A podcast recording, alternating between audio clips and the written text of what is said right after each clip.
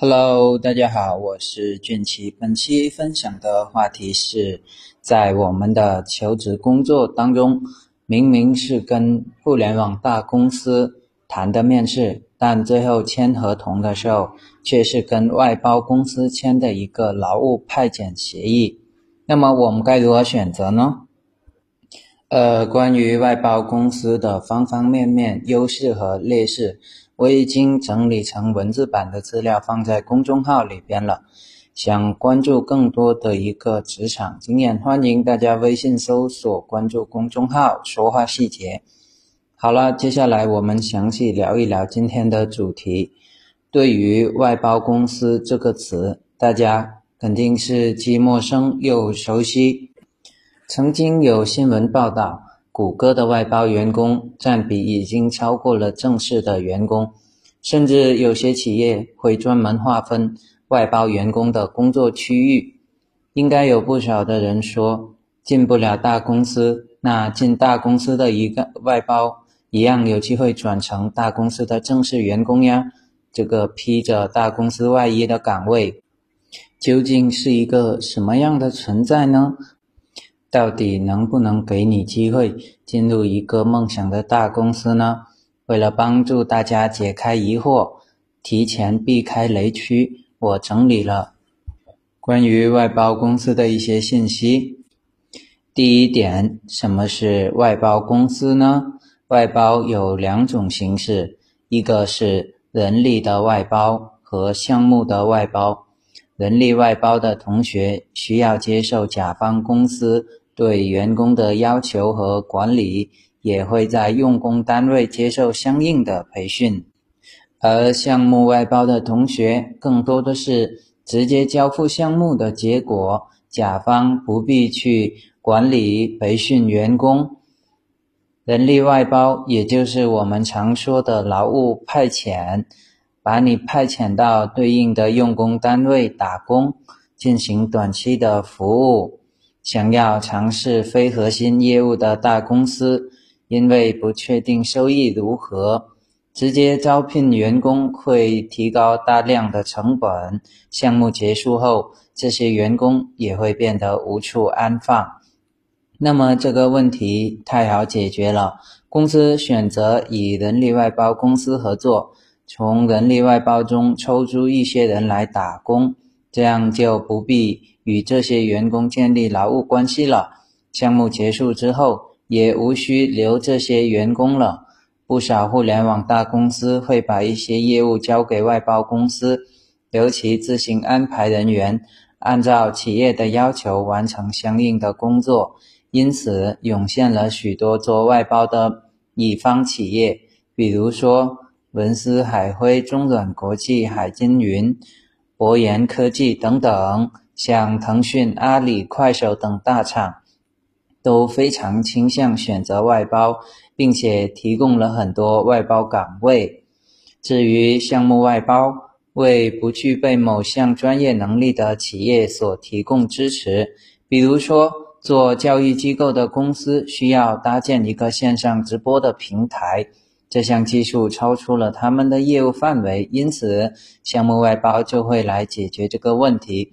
如果你加入了项目外包，就需要帮这些公司解决一个又一个的技术难题。同样是工具人，除非被甲方爸爸转正，否则要一直面对各种不同的项目。接下来的两大部分，我会说一下外包员工和正式员工的区别。第一个，劳动合同，外包员工是和外包公司签订合同的。正式员工是直接和公司签订合同的。那么，关于这个薪资福利，外包员工比正式员工会比较低，可能五险一金缴纳的也是最低的标准，存在加班无补贴的一个现象。那么，正式员工的话，他的一个薪资、社会保障和福利都比外包员工多得很多。那么，关于一个工作状态，外包员工。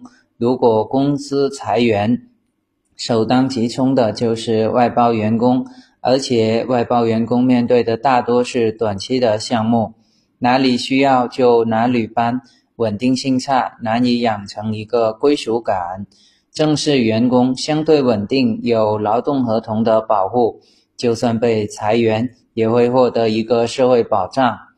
那么，关于他的一个发展前景，外包员工无法接触到公司的核心业务，这些公司会把价值低的工作交给外包员工，缺乏长期的一个发展空间。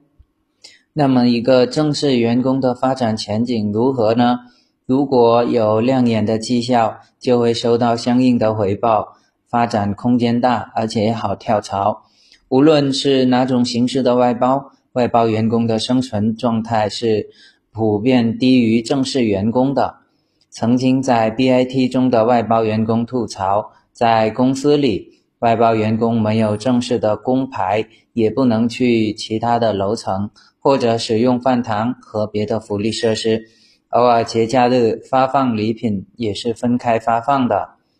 那么说完这些不好的方面，我们来说一说外包公司的优势。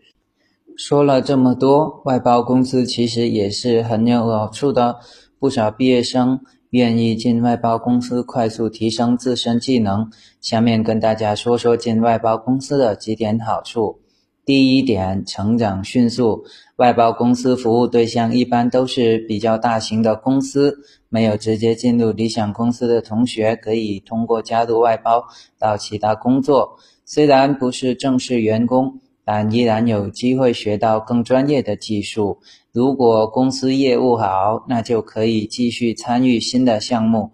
在这种状态下，要求外包员工。源源不断学习新的技能，是相当快的提升自我价值的一个渠道。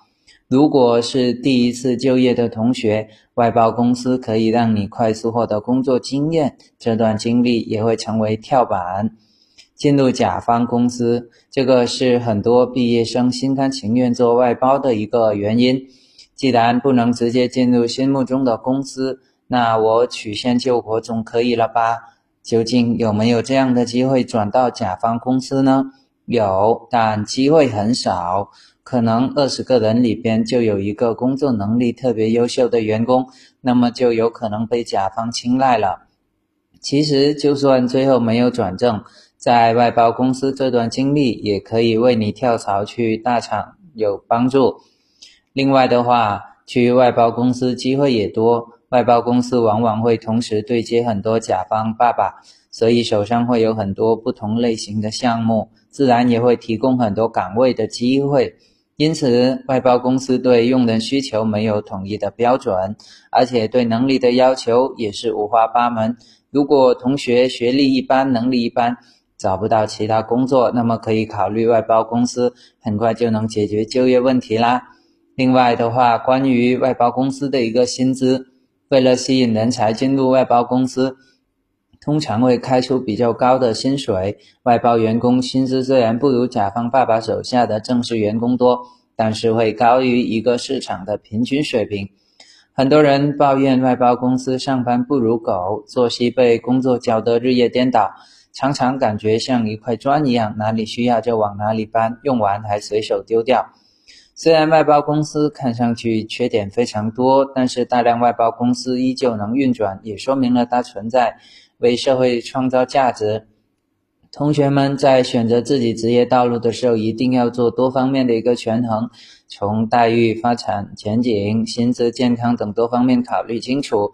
选择环境是一部分，提升自己才是我们的目的。最后，如果在全能利弊之后依然准备去外包公司，也一定要选择正规的外包公司，在保障自我利益的前提下，积极的去应对每个项目中的不利因素。好啦，关于外包公司的选择这个话题已经分享到这里啦。那么，想要文字版的资料，欢迎大家搜索关注微信公众号“说话细节”。我也会在公众号里边更新一千条职场经验，更新一千条社交话术，相信对你肯定会有帮助的。好了，感谢大家的收听，我们下一期再见。